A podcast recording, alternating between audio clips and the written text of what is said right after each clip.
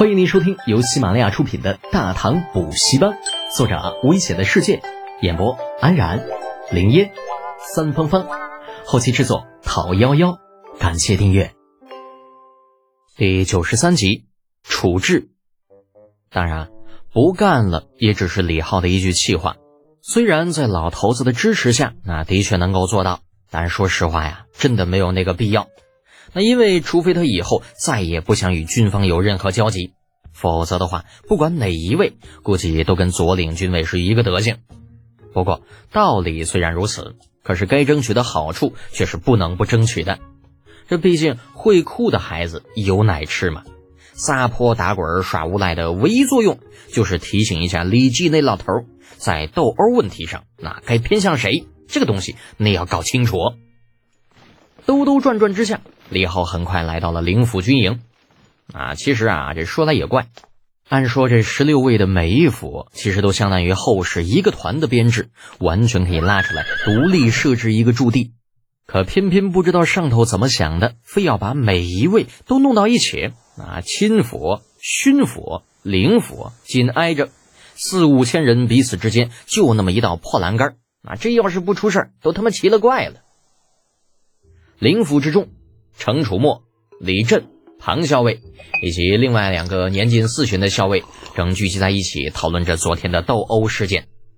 哎，老庞笑得脸上的褶子都在闪闪发光，大声跟满脸羡慕的小程嚷嚷着：“程小将军，你是不知道啊，昨天那可真是太过瘾了，几千人聚集在一起干架，打的那叫一个爽。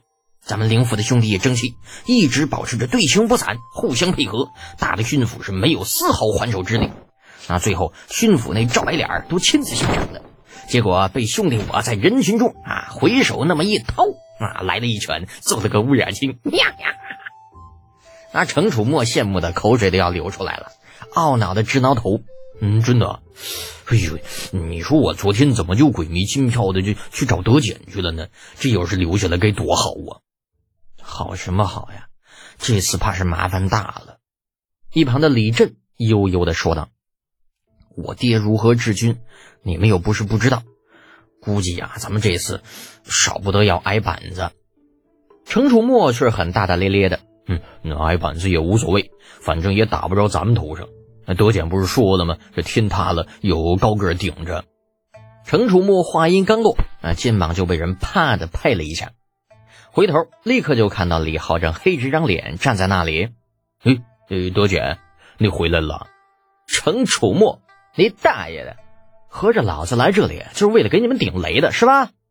啊！李浩没好气的瞪了程楚墨一眼，气鼓鼓的骂道：“嗯嗯，那哪能啊？”程楚墨尴尬的摸了摸后脖子，嘿嘿笑着：“嘿嘿，你是有本事的，英国公怎么也不会难为你是吧？嗯，若是他真那么干，那不就成了卸磨杀驴了吗？”哎呀，你这个憨憨，你说谁是驴呢？李浩这脸更黑了。强忍住一脚踹出去的冲动，转头看向了庞校尉。老庞啊，那姓赵的小白脸儿到底是个什么来头啊？我看他挺牛批呀。庞校尉起身对着李浩行了一礼，答道：“呃，汉东郡公陈叔达的女婿，仗着读过几年书，平日里看不起这个，瞧不起那个，牛的不行。”李浩听完一愣：“文人啊，不是正统的文人，就是读过一些书罢了。”骨子里啊，还是一个匹夫。李振接过话头，不过那小子倒是生了一张好嘴，靠着那张嘴把老丈人哄得乐呵呵的，在陈家倒是有些地位。李豪有些无语，还以为那赵文远是个什么人物，结果没有想到，嗯，竟然是个吃软饭的。这家伙早知如此，在中军的时候就应该狠揍他一顿，让他吃点苦头。不过李记那老登也够坏的。竟然玩了一手驱虎吞狼的把戏，哼，还好被老子识破了，否则，哎，老子好像可能大概算是把那小白脸给揍了吧？摇了摇头，把那些个不怎么靠谱的念头从脑子里摇了出去。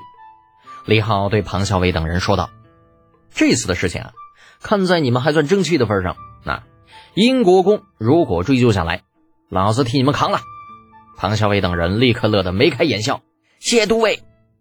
虽然早知道很可能会有这样的结果，但是在李浩没有出面之前，众人还是有些忐忑的。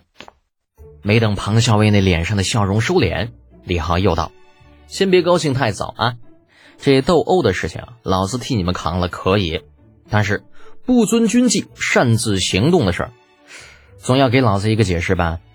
如果没有猜错的话，斗殴的时候，你们应该正在组织训练才对。”啊，呃，对。庞校尉和另外两个校尉那都是有些傻眼。李浩摆手打断了他们的解释：“什么都别说啊，也别解释。带头闹事的那几个，七天禁闭，一刻钟都不能少。你老庞嘛，也是七天。”啊，说到小黑屋的七天禁闭，庞校尉这脸色瞬间变得惨白。三天小黑屋关起来，铁打的汉子都会垮。要是关上七天，这尼玛还有活路吗？